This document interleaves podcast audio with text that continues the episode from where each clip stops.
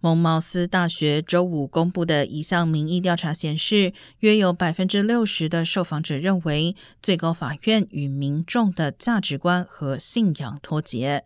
相比之下，只有百分之三十四的人认为最高法院与民众没有脱节。但如果按党派立场来看，只有百分之三十二的共和党人认为最高法院与民意脱节。最新的民调也显示，百分之五十四的人不赞成最高法院的工作。此外，百分之六十六的受访者支持对最高法院大法官的任期设置限制。